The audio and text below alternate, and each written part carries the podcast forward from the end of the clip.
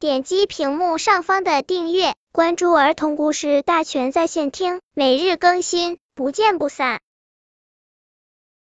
本片故事的名字是《低头玩手机的茉莉兔》。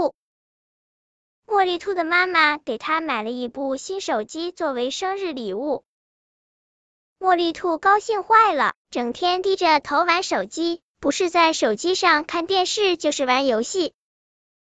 果冻熊说：“茉莉兔，咱们去玩躲猫猫吧。”茉莉兔不耐烦的说：“走开，走开，我要玩手机。”果冻熊只好失望的走开了。